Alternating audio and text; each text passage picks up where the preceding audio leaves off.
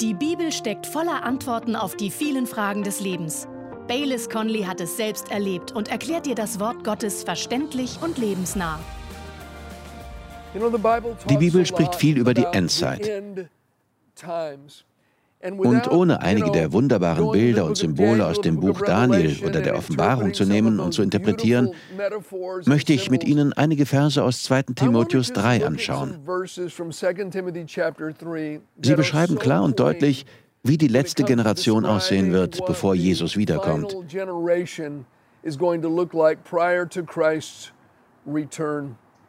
Beginnen wir in 2 Timotheus 3, Vers 1. Dies aber wisse, dass in den letzten Tagen schwere Zeiten eintreten werden. Das Wort, das hier für letzte gebraucht wird, bedeutet eigentlich den Gipfelpunkt von etwas, die Endgültigkeit. Es bezeichnet den letzten Monat im Jahr, den letzten Tag der Woche.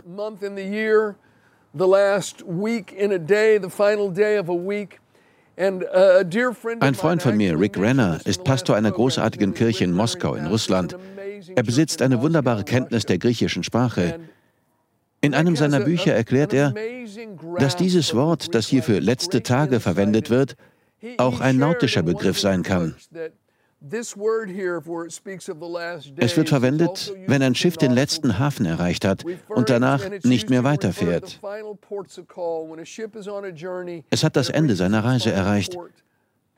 Buchstäblich ist also hier die Rede von der Phase, wenn die Zeit ihren letzten Hafen erreicht hat und keine weitere Reisezeit mehr übrig ist. Paulus sagt, so wird die Welt dann aussehen. Weiter sagt er, es werden schwere Zeiten kommen, das heißt gefährliche, schwer zu bewältigende, aufreibende, emotional belastende Zeiten. Und dann schreibt Paulus an Timotheus, so wird die Gesellschaft in der Endzeit aussehen und darum wird es schwierig und gefährlich und aufreibend sein. 2. Timotheus 3, Verse 2 bis 5. Denn die Menschen werden selbstsüchtig sein, geldliebend, prahlerisch, hochmütig, lästerer, den Eltern ungehorsam, undankbar, unheilig, lieblos, unversöhnlich, Verleumdner, unenthaltsam, grausam, das Gute nicht liebend, Verräter, unbesonnen, aufgeblasen, mehr das Vergnügen liebend als Gott, die eine Form der Gottesfurcht haben, deren Kraft aber verleugnen. Und von diesen wende dich weg. Diese Sätze erfordern fast keine Auslegung. Sie sprechen für sich selbst. Und zwar darüber, wie die Gesellschaft am Ende der Endzeit aussehen wird, wie die Welt aussehen wird, bevor Jesus wiederkommt. Wenn Sie schon beim letzten Mal dabei waren, da haben wir uns Bibelstellen angeschaut, die uns lehren, Hoffnung zu haben. Denn neben der Finsternis, die die Erde bedecken wird, neben dem Abfall vom Glauben, der in den letzten Tagen stattfinden wird, wird es auch eine endzeitliche globale Ernte geben. Der Bauer wartet auf die kostbare Frucht der Erde und der Herr, der Richter, steht vor der Tür.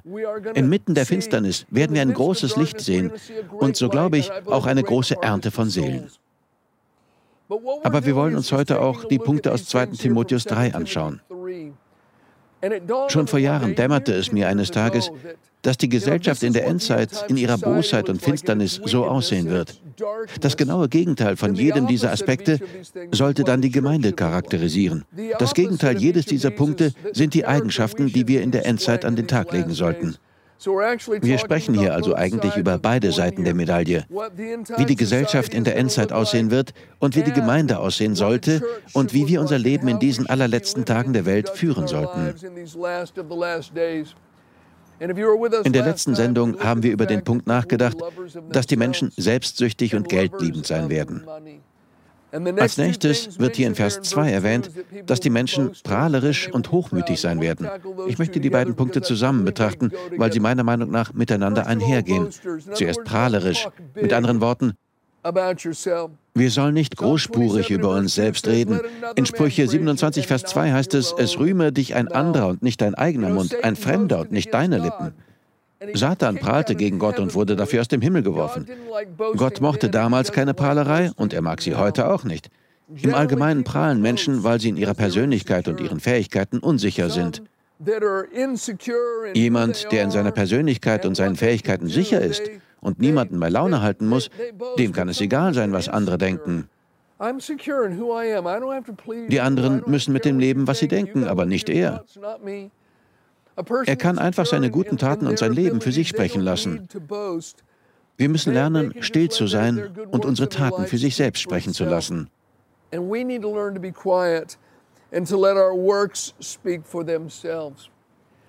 Im Griechischen kann das Wort für prahlen verschiedene Bedeutungen haben. Es bedeutet über sich selbst prahlen, bezeichnet aber auch jemanden, der prahlt. Es sind solche Menschen gemeint, die so darauf erpicht sind, sich selbst darzustellen und ihre eigenen Absichten zu erreichen, dass sie übertreiben, die Geschichte ausschmücken, die Fakten dehnen, sogar lügen, wenn es ihnen hilft, ihre Ziele zu erreichen. Mich erinnert das an 99 Prozent unserer heutigen Politiker, zumindest in unserem Land. Sie stehen auf, machen Versprechungen und schmücken Geschichten aus. Sie lügen. Es ist ihnen egal. Sie haben offenbar eine sehr flexible Ethik. Was das Volk jetzt will, das werde ich eben versprechen und verfügen und tun. Es geht nur darum, dass sie die Machtposition erreichen, an der sie interessiert sind.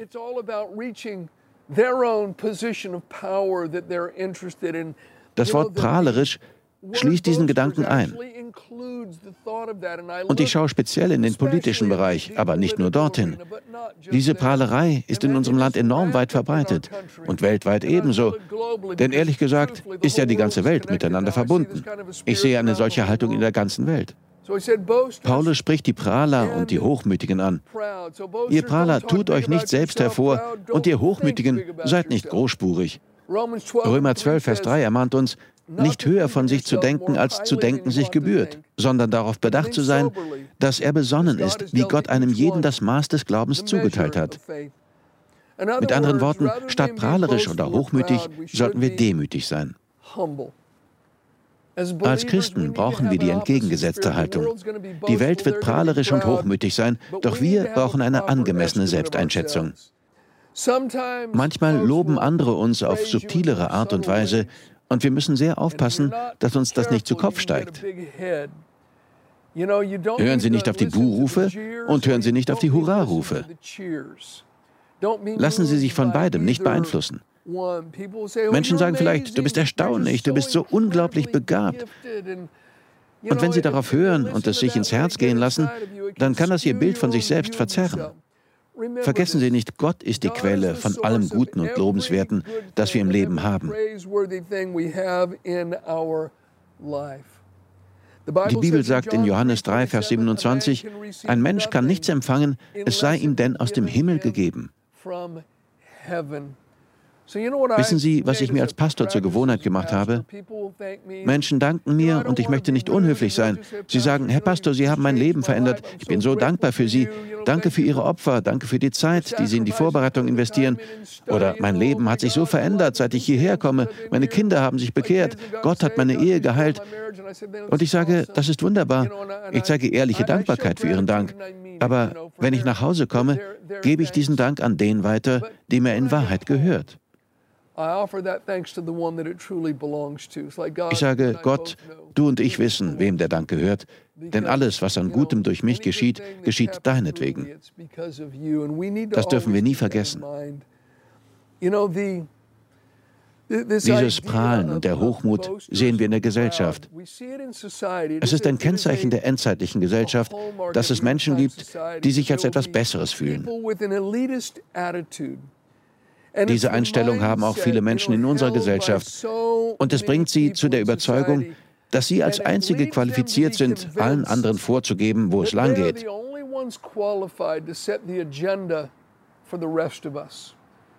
Sie sagen, das und das muss geschehen. Das und das ist gut oder nicht gut. Wir machen die moralischen Vorgaben. Wir geben den moralischen Ton für die Gesellschaft an. Aber das Problem ist, dass ihre Ethik flexibel ist. Sie lehnen den Gedanken einer höchsten Autorität ab. Sie lehnen den Gedanken von gottgegebenen Grenzen ab, sei es für die Sexualität, die Ehe oder was auch immer. Sie dehnen die Wahrheit aus und sagen dies und jenes über sich selbst und was sie tun werden oder glauben, wenn es nur sie und ihre Pläne voranbringt. Und sie glauben ihrer eigenen Berichterstattung, sei es im akademischen oder politischen Bereich. Es gibt Menschen, die sich irgendwie intellektuell überlegen fühlen. Wie gesagt, sie sehen sich buchstäblich als die Einzigen, die qualifiziert sind, für alle anderen den Ton anzugeben. Wenn wir uns dagegen auflehnen, sind wir voreingenommen und engstirnig und ein Haufen Fundamentalisten, wenn wir sagen, die Bibel ist unsere endgültige Autorität. und es gibt absolute Maßstäbe für Sexualität und Moral. Es gibt gewisse Freiheiten und Dinge, die von Gott her allen Menschen zustehen, nicht veräußerbare Rechte. Aber solche Menschen setzen einfach ihre Cancel Culture ein, um uns zum Schweigen zu bringen oder aufzuhalten, und sie verhöhnen Menschen. Und ich sage wir, weil ich offen gesagt jemand bin, der glaubt, dass es absolute Maßstäbe gibt. Es gibt absolute moralische Maßstäbe. Ich glaube, dass Gott klüger ist als ich. Er ist nicht gemein. Ich glaube nicht, dass er im Himmel sitzt und einfach sagt, ich bin hier der Boss und ihr müsst tun, was ich sage, basta. Als Kind ließen mich meine Eltern nicht die Straße überqueren. Ich dachte, das ist falsch von ihnen. Ich sollte über die Straße gehen können. Aber wissen Sie was? Als kleines Kind von dreieinhalb Jahren oder vier wusste ich nicht, dass Autos und Lastwagen unerwartet diese Straße entlang kommen und mich das Leben kosten konnten. Aber meine Eltern verstanden das. Darum setzten sie mir Grenzen. Und wenn Gott uns Grenzen setzt, sei es für unsere Moral, unseren Umgang mit Geld oder unseren Umgang miteinander, wenn er sagt, so und so solltet ihr leben, das ist das Beste für die Gesellschaft, dann werde ich sagen, Gott, du bist klüger als ich. Selbst wenn es so aussieht, als sei es unfair oder diskriminierend. Aber liebe Freunde, Gott ist klüger und ihm liegt am Herzen, was in unserem besten Interesse ist. Doch am Ende der Endzeit wird es Menschen geben, die das absolut ablehnen. Sie werden prahlerisch und hochmütig gegen Gott sein und sagen, wir wissen es besser. Deine Ideen sind puritanisch, antiquiert und treffen auf die heutige Gesellschaft nicht mehr zu. Wir sind die Aufgeklärten. Ihr anderen seid ein Haufen Neandertaler. Ihr seid schlecht und wir müssen euch aus den Entscheidungsprozessen der Gesellschaft heraushalten. Paulus sagt also zu Timotheus, so wird es sein. All diese Aspekte umfasst die griechische Sprache an dieser Stelle. Und wir sehen es in unserer heutigen Gesellschaft. Das beunruhigt mich nicht, weil es mir nur sagt, dass Jesus bald wiederkommt. Mir sagt es, er wird die Sichel ansetzen und ernten. Der Bauer wartet auf die kostbare Frucht der Erde und ich möchte daran beteiligt sein. Die Wahrheit ist, Demut zahlt sich aus. Hochmut kostet.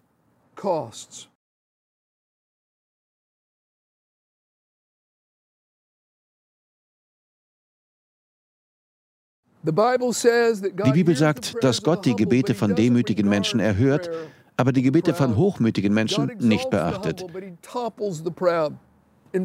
Gott erhebt die Demütigen und stürzt die Hochmütigen.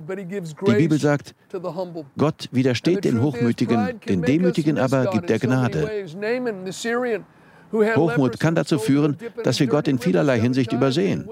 Der leprakranke Syrer Naaman erhielt die Anweisung, siebenmal in einem schmutzigen Fluss unterzutauchen und er ging beleidigt fort. Und sein Diener kam und sagte, wenn Gott dir aufgetragen hätte, irgendeine große Heldentat zu unternehmen, eine Armee anzugreifen, einen Berg zu besteigen oder irgendetwas Grandioses zu tun, hättest du es nicht getan?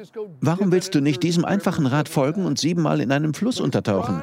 Naamans Hochmut hätte ihn fast um ein Wunder gebracht. Hochmut macht uns zu Eindringlingen an Orten, an denen wir nichts zu suchen haben. König Usia ging ins Heiligtum, wo nur die Priester hin durften und wurde deshalb aussätzig. Er gehörte dort nicht hin. Doch der Bibel zufolge tat er es, weil sein Herz sich überhob. Hochmut bringt uns dazu, Dinge zu versuchen, für die wir nicht bereit sind. Amasia, der ein guter König von Juda war, wollte gegen Joasch, den König von Israel, in die Schlacht ziehen. Joasch schickte ihm folgende Nachricht. Der Dornstrauch auf dem Libanon sandte zu der Zeder auf dem Libanon und sprach, Gib meinem Sohn deine Tochter zur Frau. Doch Tiere zertraten den Dornstrauch. König Joasch von Israel sagte damit, Lass dich nicht von deinem Hochmut dazu hinreißen. Du bist der Dornstrauch, ich bin die Libanon-Zeder und du wirst zertreten werden.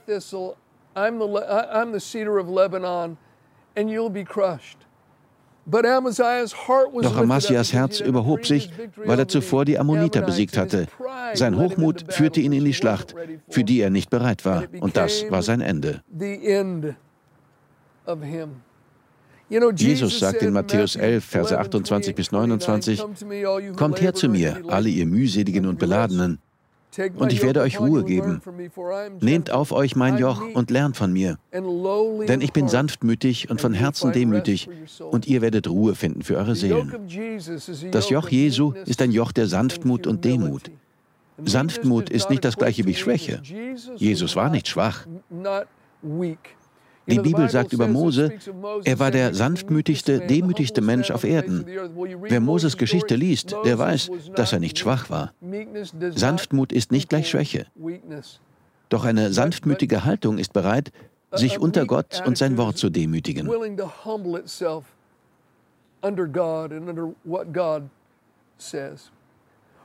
Ich möchte zu dem nächsten Aspekt kommen, den Paulus als Kennzeichen der Gesellschaft am Ende der Endzeit nennt.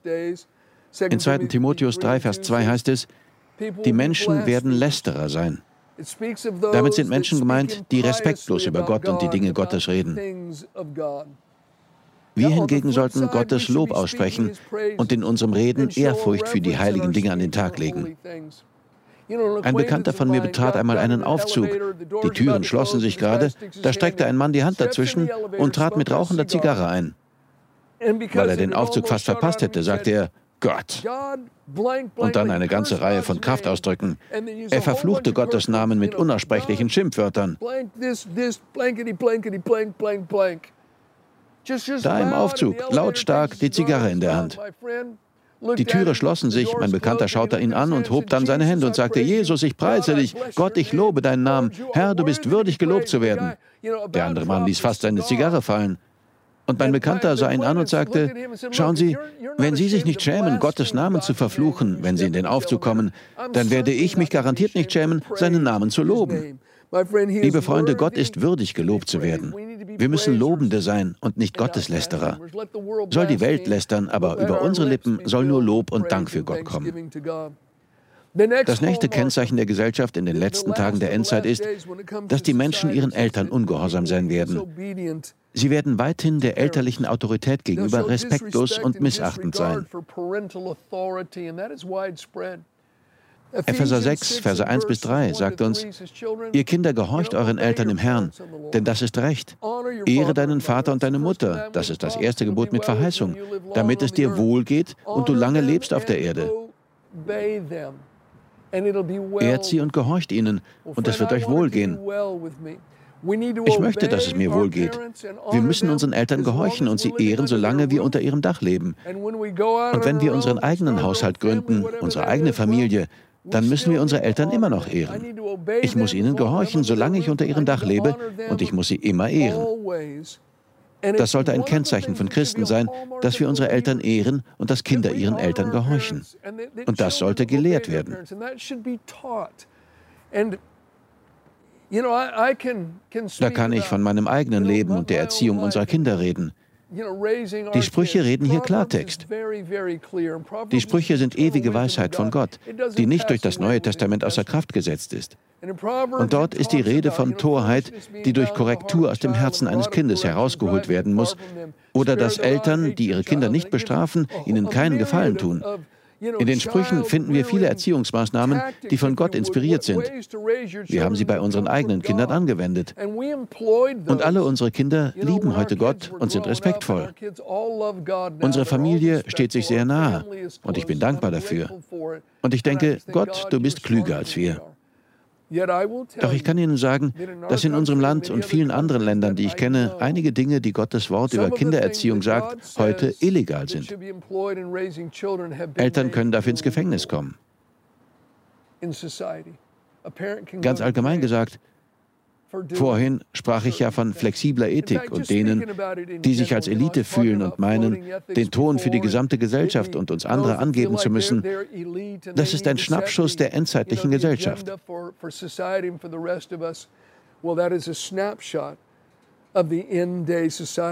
Sie haben Gottes moralische Überlegenheit abgelehnt, Gottes Richtlinien und Gottes Grenzen fürs Leben. Und das geschieht ebenfalls in der Endzeit. Die Menschen werden die elterliche Autorität missachten.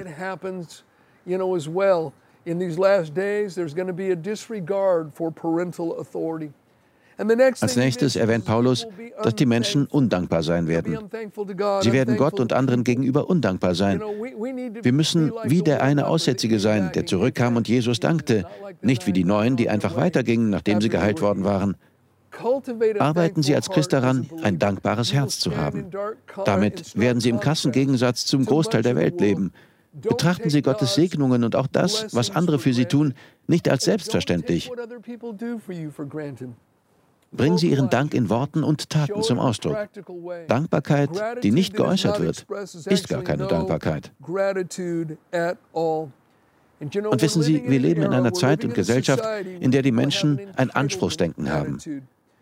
Sie sagen, ich verdiene es, Kleidung, Nahrung und eine Wohnung zu haben. Ich verdiene es, so wie alle anderen gesegnet zu werden, ob ich nun dafür arbeite oder nicht. Aber hören Sie, was die Bibel sagt. 2. Thessalonicher 3, Verse 10 bis 12. Denn auch als wir bei euch waren, geboten wir euch dies. Wenn jemand nicht arbeiten will, soll er auch nicht essen. Denn wir hören, dass einige unter euch unordentlich wandeln, indem sie nicht arbeiten, sondern unnütze Dinge treiben. Solchen aber gebieten wir und ermahnen sie im Herrn Jesus Christus, dass sie in Stille arbeiten und ihr eigenes Brot essen. Die Bibel sagt, wenn jemand nicht arbeiten will, wir reden hier nicht von Menschen, die in echter Not sind und nicht arbeiten können, die keine Chance haben. Um die müssen wir uns kümmern. Wir müssen unsere Hände in Barmherzigkeit ausstrecken und ihnen helfen. Die Gemeinde Jesu Christi tut das auf der ganzen Welt mehr als jede andere Organisation weltweit. Doch wer nicht arbeiten will und einfach dieses Anspruchsdenken hat, das ist etwas, das für die Welt propagiert wird, besonders in meinem Land in dieser letzten Zeit. Wir müssen denen, die bereit sind zu arbeiten, den Wohlstand wegnehmen und ihn denen geben, die sich weigern zu arbeiten. Sie haben einen Anspruch darauf, ob sie nun dafür arbeiten oder nicht. Selbst wenn sie sich weigern zu arbeiten, werden wir für sie sorgen. Doch als Christen müssen wir dankbar für alles sein, was wir bekommen. Wir müssen bereit sein zu arbeiten, hart zu arbeiten und wir müssen dankbar sein. Ich bin seit vielen Jahren im Dienst und hatte die Chance, mich an vielen Hilfsprogrammen zu beteiligen. Ich weiß noch, wie ich Lebensmittel zu einer bedürftigen Familie brachte und sie waren wütend auf mich und die Gemeinde, weil wir ihnen nicht ihr Lieblingsessen brachten. Ich konnte gar nicht schnell genug wieder von dort wegkommen. Ihnen fehlte jede Dankbarkeit. Andererseits kamen wir auch einmal in ein Haus und brachten Geschenke und Lebensmittel, und das Ehepaar brach in Tränen aus und dankte Gott und uns. Eine solche Haltung ist attraktiv. Und das ist die Art von Haltung, die wir als Christen am Ende der Endzeit haben sollten. Liebe Freunde, wir leben in den letzten Tagen der Endzeit. Lasst uns ein Zeichen setzen für Jesus, Leben wir wie er und gehen wir auf Menschen zu, die ohne Jesus verloren sind. Wir danken dir fürs Zuhören. Weitere Predigten sowie eine tägliche Andacht von Baylis findest du kostenlos auf baylis-conley.de. Gott segne dich.